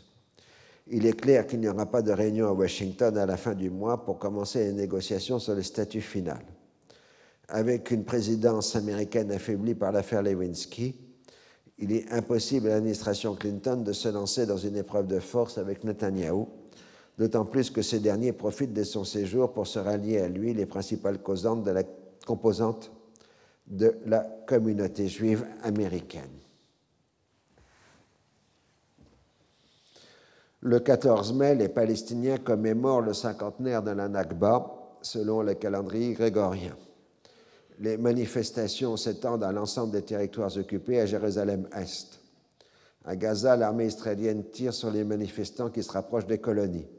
Le bilan est lourd, huit morts dont deux enfants, auxquels il faut ajouter un mort à Ramallah. Les blessés sont nombreux. Les Israéliens invoquent la légitime défense, mais on ne comprend aucun blessé dans leur rang. Le scénario le plus probable est que l'autorité palestinienne a voulu envoyer un signal politique tout en contrôlant la situation, y compris par une certaine coordination avec les Israéliens, mais qu'à Gaza, elle a perdu la maîtrise de la situation. C'est-à-dire que, si vous voulez, l'autorité palestinienne organise les manifestations et en même temps coordonne l'action avec l'armée israélienne. Elle gère des deux côtés euh, à la fois. Pour les Palestiniens, les manifestations sont un rappel qu'ils existent et qu'ils ont des droits. Les deux grands mots d'ordre sont la constitution d'un État palestinien et le droit au retour des réfugiés palestiniens dans leur terre d'origine. Pour Netanyahou, c'est la démonstration que les Palestiniens n'acceptent pas le caractère juif de l'État d'Israël. La tension diminue lentement les jours suivants. Les patrouilles mixtes israélo-palestiniennes reprennent progressivement. Il a été convenu à Washington de poursuivre les discussions entre Israéliens et Américains par téléphone. Netanyahou tente à plusieurs reprises d'obtenir une victoire psychologique en proposant 12,5% mais Ross lui répond que dans ce cas, il peut ajouter un demi-pour supplémentaire pour arriver au fatidique 13%. On explore alors la possibilité de combler la différence entre la position américaine et la position israélienne en créant une catégorie intermédiaire de territoire qui serait plus que la zone C et moins que la zone B. La zone H2 à Hébron pourrait servir de modèle. On ne tient pas compte que cette expérience fonctionne très mal la question essentielle est le contrôle du foncier. En zone H2, les Israéliens ont droit de veto sur les projets immobiliers des Palestiniens. Alors vous voyez comment le processus de paix et les accords ont engendré leur vocabulaire zone ABC, H1, H2, etc. Netanyahou propose alors la formule 9% plus 4% avec un statut analogue à la zone H2 plus une réunion du Conseil national palestinien par Arafat pour modifier la charte palestinienne et pas de position américaine sur un troisième redéploiement. Après étude, les Américains proposent 11% plus 2. Netanyahou rejette avec véhémence cette position et Ross menace de mettre fin publiquement à la médiation américaine. Le marchandage se poursuit âprement pour arriver à un accord sur la base 10 plus 3. Il faut maintenant vendre le projet aux Palestiniens. Ross rencontre secrètement Abu Mazen et Abu Allah à Londres. Il présente le projet comme une idée américaine. Il est peut-être le seul à penser qu'il est crédible. Ses interlocuteurs identifient immédiatement le problème. En zone H2, les Israéliens conserveront le contrôle du foncier. C'est la seule différence avec la zone B. Abou Mazen propose que les 3% soient en réserve naturelle ou de toute façon il est interdit de bâtir. Abou suggère que les Israéliens conservent l'intégralité des fonctions de police, ce qui ferait la différence avec la zone B. Dès lors, Ross pense pour la solution de la réserve naturelle. Reste à passer à l'écrit. La stratégie de Netanyahou de négocier exclusivement avec les Américains à charge pour ces derniers de vendre le texte aux Palestiniens c'est-à-dire de l'imposer. Les négociateurs américains doivent donc prendre en compte les exigences israéliennes et la limite de l'acceptable pour les Palestiniens.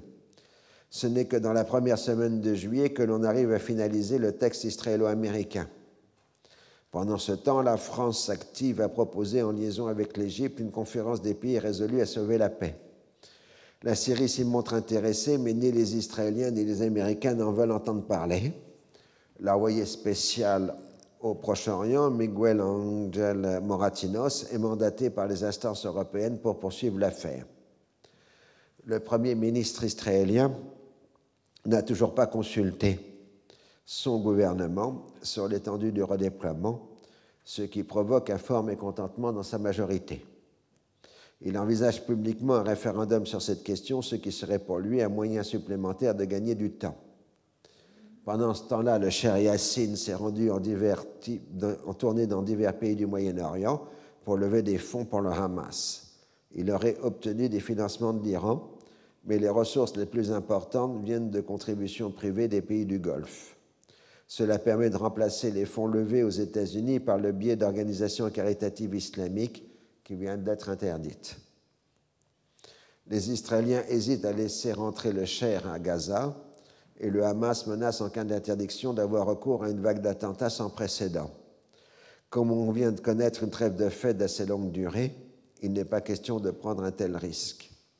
Le cher Yassine rentre le 25 juin, après avoir été retenu quelques heures à la frontière par les Israéliens. Arafat est affaibli. Il est obligé de dissoudre son gouvernement devant la pression du Conseil de l'autorité palestinienne qui a lancé une campagne contre la corruption. Il a fait des, avances au Hamas lui proposant de participer au pouvoir, ce qui a immédiatement provoqué l'opposition résolue des États-Unis et d'Israël. L'annonce de l'extension des services municipaux de la ville de Jérusalem à un certain nombre de colonies se trouvant dans sa périphérie, établissant ainsi un grand Jérusalem, provoque une forte tension avec les Palestiniens et une vaste réprobation internationale. Le gouvernement israélien se défend en affirmant qu'il s'agit là d'une mesure technique destinée à une meilleure gestion des infrastructures et n'ayant pas de caractère politique. Mais tout le monde dans la région se rappelle que l'annexion de Jérusalem en 1976, en 1967 pardon, avait été présentée comme une mesure technique d'extension de la loi israélienne sur le territoire euh, arabe de la ville sainte. Donc, euh, le renvoi au caractère technique n'est pas crédible pour euh, les autres. Madeleine Albright la définit comme provocatrice, puis la diplomatie américaine tente d'escamoter le problème en le renvoyant aux négociations sur le statut final. Netanyahou appelle à l'union de tous les Israéliens pour la défense de Jérusalem. Il faut rappeler que les annexions, ce que je disais, de Jérusalem ont été présentées comme des extensions géographiques du domaine de compétence des lois israéliennes. L'affaire est transmise au Conseil de sécurité. Les États-Unis définissent cette démarche comme contre-productive en attisant les tensions entre les parties. Il en est de même de la demande palestinienne de rehausser le statut de la Palestine à l'Assemblée générale à un niveau quasi étatique.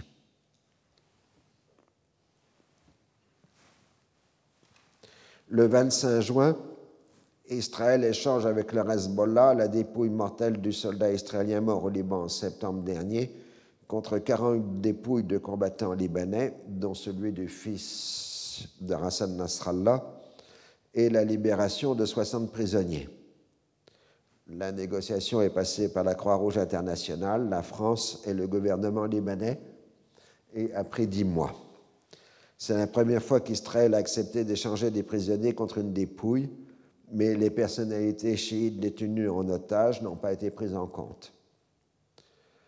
Le 8 juillet, l'Assemblée générale de l'ONU accorde une victoire symbolique aux Palestiniens en, leur donnant à leur délégation des droits supplémentaires, comme celui de participer au débat et de se porter co-auteur des projets de résolution et de décision touchant à la Palestine et au Moyen-Orient elle conserve le statut d'observateur sans droit de vote. La résolution a été votée par 124 voix contre 4, États-Unis, Israël, Micronésie et île Marshall, et 10 abstentions. En ce qui concerne le Grand Jérusalem, afin d'éviter un veto américain, le Conseil de sécurité se contente d'une déclaration de son président le 13 juillet, engageant Israël à ne pas donner suite à cette décision et à ne prendre aucune autre mesure qui compromettrait l'issue des négociations sur le statut définitif des territoires palestiniens. Dans ces deux dossiers, il est clair qu'il existe un consensus international qui s'oppose à l'axe israélo-américain. Le 8 juillet, le texte israélo-américain est transmis à Saeb Erekat, venu à Washington dans ce but. À la première lecture, il considère qu'il doit comprendre plus de réciprocité et moins de détails de procédure. Il est transmis pour étude au service de sécurité palestinien qui rejette le document israélien et s'en tienne au mémorandum du 17 décembre. Document israélien, bien que ce soit officiellement un document américain. Après tout, il a été approuvé par les responsables israéliens de la sécurité et convient donc aux deux parties. La volonté de Netanyahou de renégocier est un prétexte pour dresser un obstacle supplémentaire au redéploiement. Ross voit dans ce refus l'action d'Arlan, le chef de la sécurité palestinienne pour la bande de Gaza. Pour sortir de l'impasse, on décide la constitution d'un canal secret de négociation entre Abu Arla et un émissaire israélien. Ils y travaillent presque quotidiennement une grande partie de l'été. On arrive à se mettre d'accord sur des formulations qui ne changent pas grandement le fond des choses.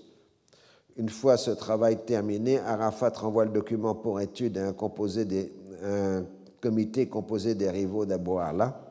Ce dernier, furieux, se retire de la négociation.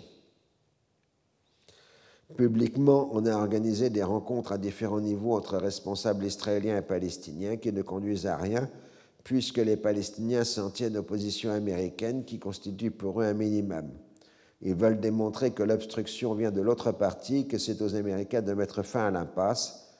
Sinon, faute de perspectives diplomatiques, ils proclameront l'État palestinien à la fin de la période d'intérim en mai 1999. On s'inquiète de la santé du roi Hussein, qui doit faire face à une récidive de son cancer et qui est hospitalisé aux États-Unis. Au sein du gouvernement israélien, Sharon mène l'opposition à tout redéploiement supérieur à 9% de la Cisjordanie. Le chiffre prend ainsi une valeur sacrée pour la sécurité d'Israël. Au début du mois d'août, Arafat remanie son gouvernement, maintient les ministres accusés publiquement de corruption, ce qui provoque la démission d'Anan Ashraoui et d'Abdel Jawad Saleh, l'ancien maire d'El-Biré. Après un débat assez violent où la personne même d'Arafat est prise à partie, le Conseil de l'autorité palestinienne approuve le nouveau gouvernement par 58 voix contre 25 et 3 abstentions.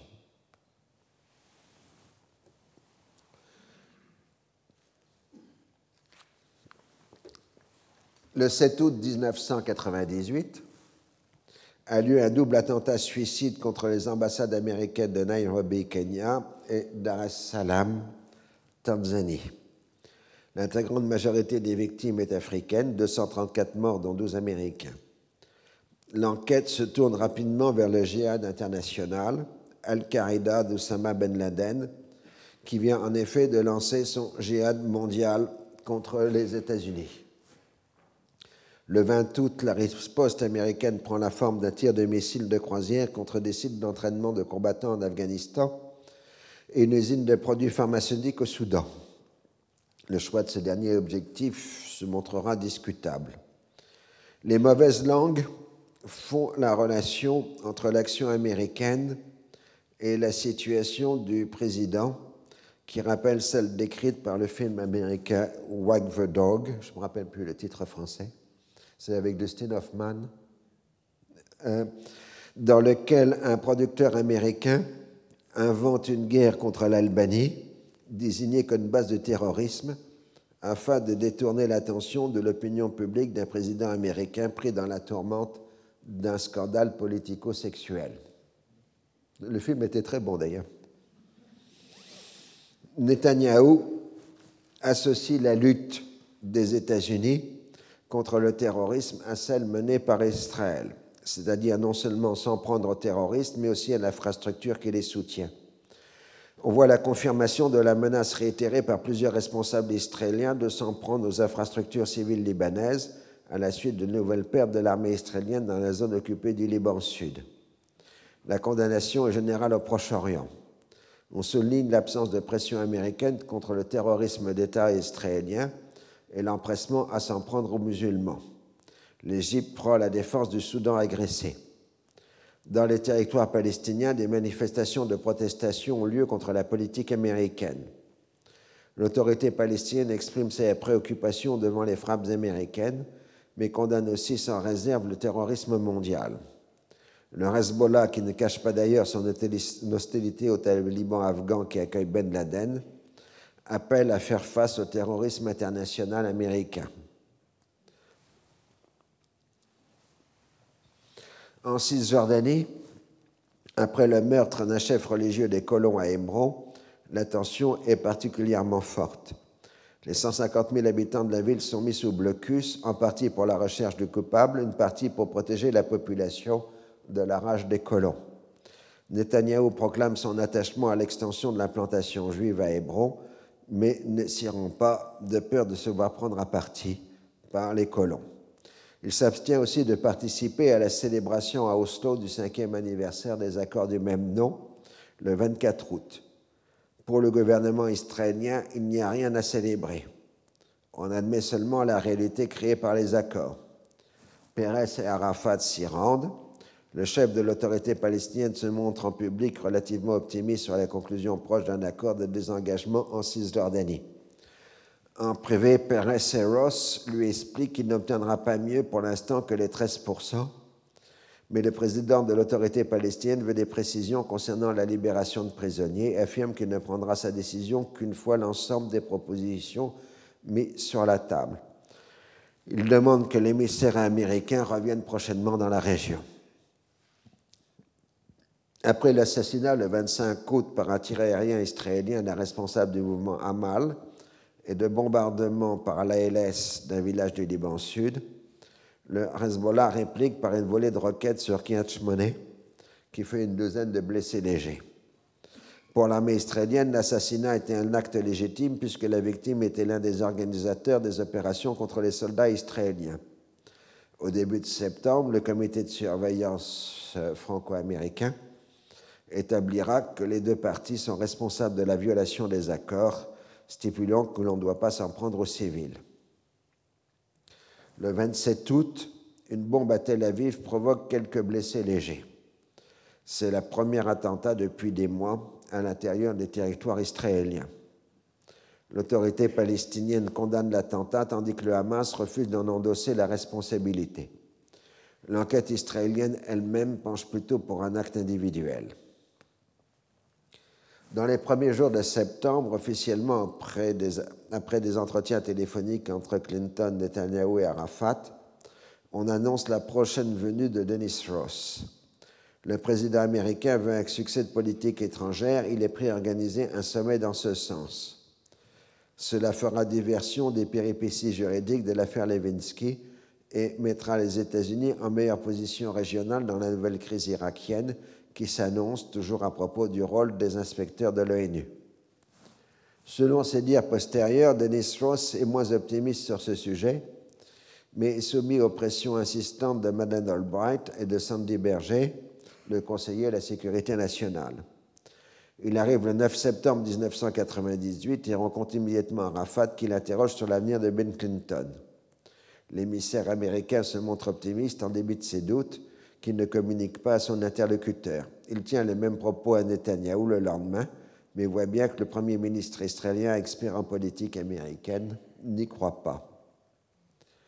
La question essentielle est l'ordre des priorités qui sera établi par le plan même du futur accord. Pour l'autorité palestinienne, la terre compte avant tout et il n'est pas question de céder sur ce point, même en cas de progrès sur les autres dossiers, comme ceux concernant l'amélioration de la situation économique des Palestiniens. Pour Netanyahou, au moins dans son discours, la sécurité est le seul dossier qui compte. La question des prisonniers monte à distance entre les parties. Pour les Israéliens, ce sont des assassins qui ont du sang juif sur les mains. Pour les Palestiniens, ce sont des politiques, en particulier ceux qui ont été arrêtés avant les accords d'Oslo, c'est-à-dire ceux qui ont agi sous les ordres des responsables qui sont devenus les partenaires d'Israël. Si on veut évoquer les actes de violence, il faudrait alors prendre en compte les actes commis contre les Arabes. Le discours de, libération nationale s'oppose à celui de l'ordre juridique d'un État pour qui les pertes de l'autre sont de nature collatérale ou causées par des nécessités de sécurité indispensables pour la survie de nation, ce qui permet de justifier ainsi toutes les violations de l'ordre juridique normal. Les Palestiniens négocient dans une atmosphère de contestation diffuse des accords d'Oslo qui ont entraîné une déception généralisée aussi bien dans les domaines politiques qu'économiques. Certes, il semble bien que le Hamas s'en tienne à une trêve de fait des attentats, tout aussi bien du fait que l'on n'en a pas besoin de lui pour permettre le processus de paix dans l'impasse, Netanyahou suffit, que des mesures de sécurité prises par l'autorité palestinienne. Le mouvement est en position d'attente, comptant que la frustration croissante des gens le mettra en position de force. De l'autre côté de l'échiquier politique palestinien, les anciens négociateurs de Washington, Karim Abdel Shafi, ou les intellectuels comme Edouard Saïd, condamne la capitulation de fait que représentent les accords d'Oslo qui ont permis l'accélération de la dépossession palestinienne et l'état du régime autocratique d'Arafat comme la corruption, le clientélisme et le refus d'établir un véritable état de droit. Du côté israélien, Netanyahou et ses quelques conseillers négocient pratiquement seuls. Le gouvernement et même le petit cercle des ministres directement concernés ne sont pas informés du déroulement des discussions. Le Premier ministre va même jusqu'à utiliser Denis Ross pour faire passer le message aux membres du cabinet restreint. La grande majorité de la coalition gouvernementale est hostile au moindre changement du statu quo, défini comme un risque insupportable pour la sécurité d'Israël. Dans l'hypothèse contestable que Netanyahou a une réelle volonté d'avancer, il est prisonnier de sa rhétorique et de ses prises de position précédentes.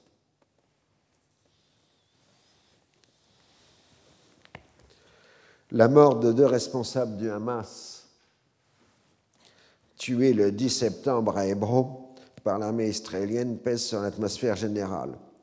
Pour les militaires israéliens, ils ont été tués lors de la tentative d'arrestation et de toute façon, il s'agit d'architerroristes. Pour le mouvement islamiste, c'est un nouvel assassinat ciblé, probablement commis en liaison avec les services de l'autorité palestinienne. Devant le risque de représailles, les territoires sont de nouveau bouclés. Les manifestations de protestation sont contenues par les forces de police palestiniennes qui agissent en coordination avec l'armée israélienne.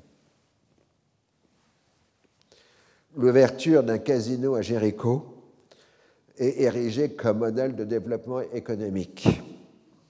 Les jeux de hasard sont interdits en Israël et les adeptes se rendaient soit dans des bateaux hors eau territoriale en mer Rouge, soit dans les grands hôtels du Sinaï égyptien. Le personnel de service est palestinien et les professionnels viennent des pays occidentaux. La clientèle est essentiellement israélienne. Le projet dont le coût est de l'ordre de 150 millions de dollars est mené par un groupe d'investisseurs autrichiens, mais il y aurait en sous-main des actionnaires palestiniens. Le 20 septembre, Denis Ross rentre aux États-Unis pour célébrer en famille les fêtes du Nouvel An juif.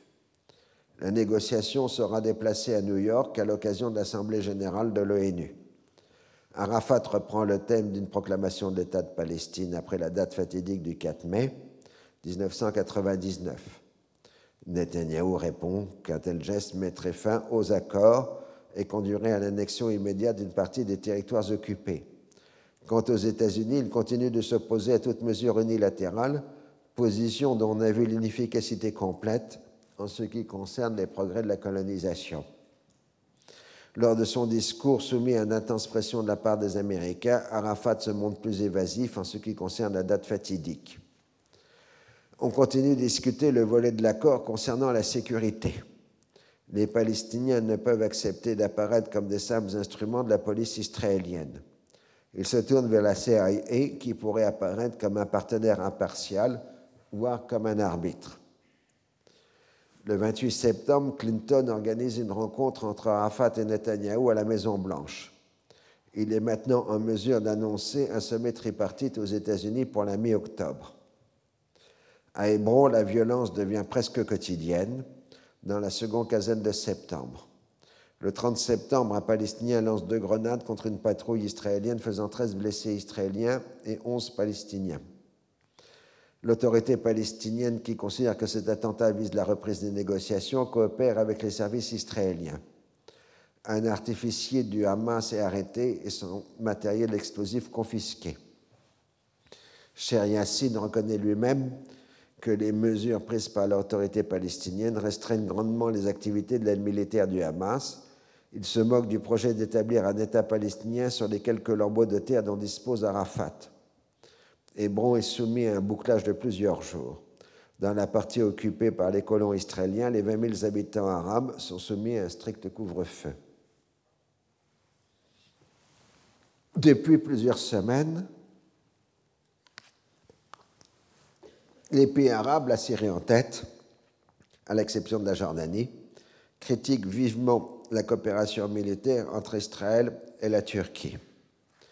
Au début d'octobre, Ankara accuse Damas de soutenir la révolte kurde du PKK dans le Kurdistan, dans le Kurdistan turc. Donc rappelez-vous le principe fondamental, les Kurdes de Turquie qui demandent l'indépendance sont des mauvais Kurdes pour les Occidentaux qui soutiennent les bons Kurdes d'Irak qui demandent la même chose.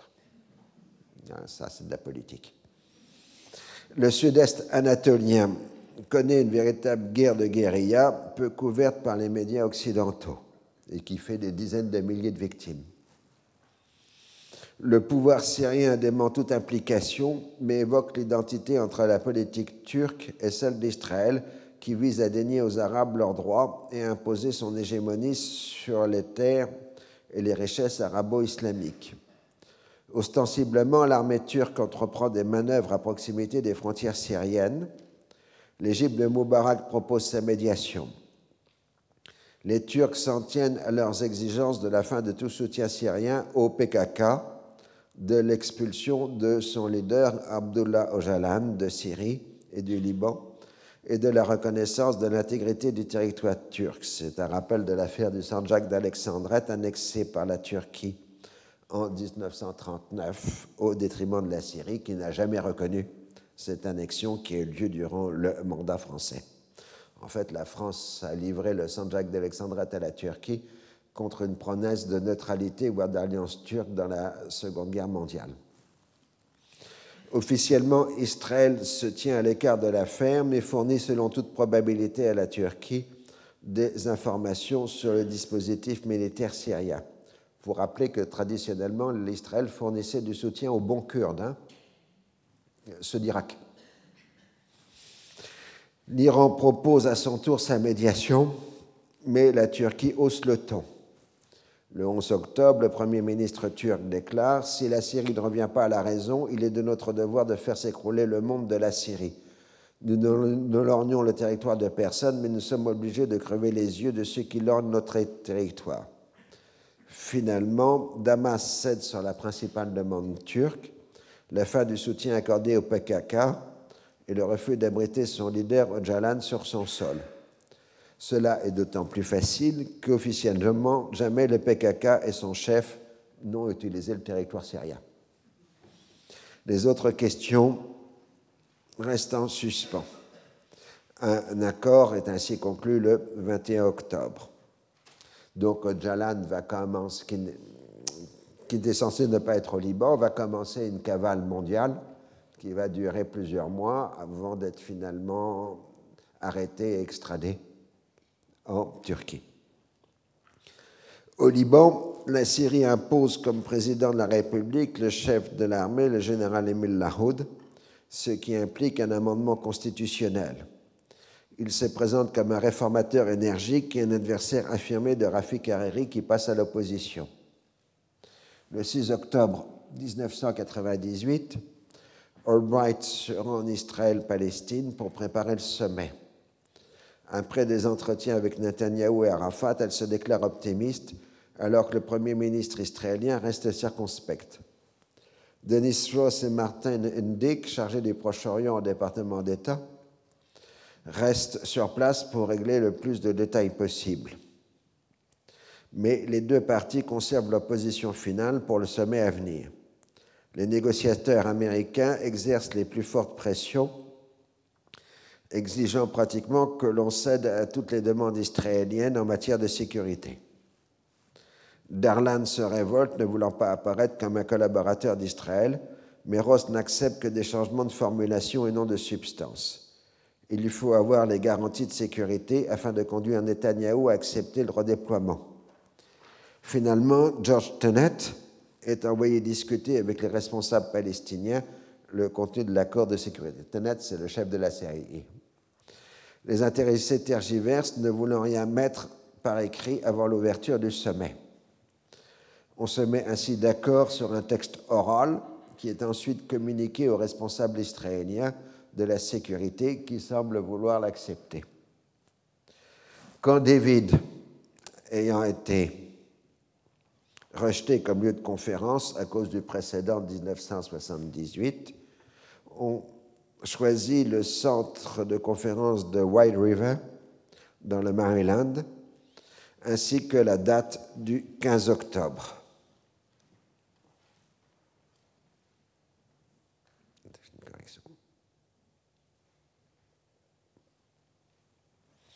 Le 9 octobre, Netanyahou désigne comme ministre des Affaires étrangères Ariel Sharon, âgé de 70 ans. Cela doit lui servir à apaiser les craintes de la droite de sa coalition qui menace de faire tomber le gouvernement en cas de concession aux Palestiniens. On rappelle qu'il a joué un rôle essentiel à l'époque de Begin pour l'évacuation du Sinaï. Netanyahou tente d'obtenir de Ross que les Américains acceptent que le troisième redéploiement ne soit que de 1%. L'émissaire américain réplique que c'est impossible, mais la presse israélienne affirme qu'il s'est engagé sur ce point ainsi que sur les demandes sécuritaires.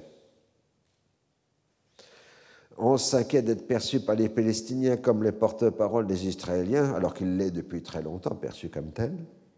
Il ne veut pas se rendre compte de, que justement qu'il est perçu comme tel. Le 11 octobre, une soldate israélienne est poignardée par un Palestinien en Cisjordanie et meurt de ses blessures. Netanyahou s'en prend au discours de haine contre les Juifs fait par les institutions palestiniennes. Le 13 octobre, un second Israélien est tué et un autre grièvement blessé à proximité de Jérusalem. Le Premier ministre israélien menace de ne pas conclure d'accord si les Palestiniens n'acceptent pas les exigences sécuritaires israéliennes.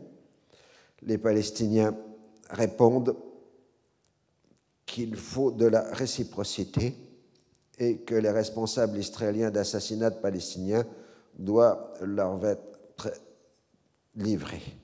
Alors, le sommet a lieu à White River. J'ai mis beaucoup de temps pour comprendre la différence entre White River et White Plantation, euh, parce que la conférence précédente entre Syriens et Israéliens avait lieu à White Plantation. En fait, le lieu exact s'appelle White River Plantation euh, tandis que la rencontre avec la délégation syrienne avait eu lieu à l'Enspen Institute Rye River Plantation. Les deux sites font en fait partie d'un même ensemble, celui d'une grande plantation qui, au XIXe siècle, a employé jusqu'à un millier d'esclaves. La réunion de 1998 occupe un espace plus considérable que celui utilisé pour les discussions israélo-syriennes. C'est pour ça que c'est à la fois le même endroit et pas exactement euh, le même endroit pour la conférence euh, de Way River. Alors, euh, logiquement, je devrais commencer de vous parler de cette conférence, mais j'en aurai deux minutes et puis je serai obligé d'interrompre.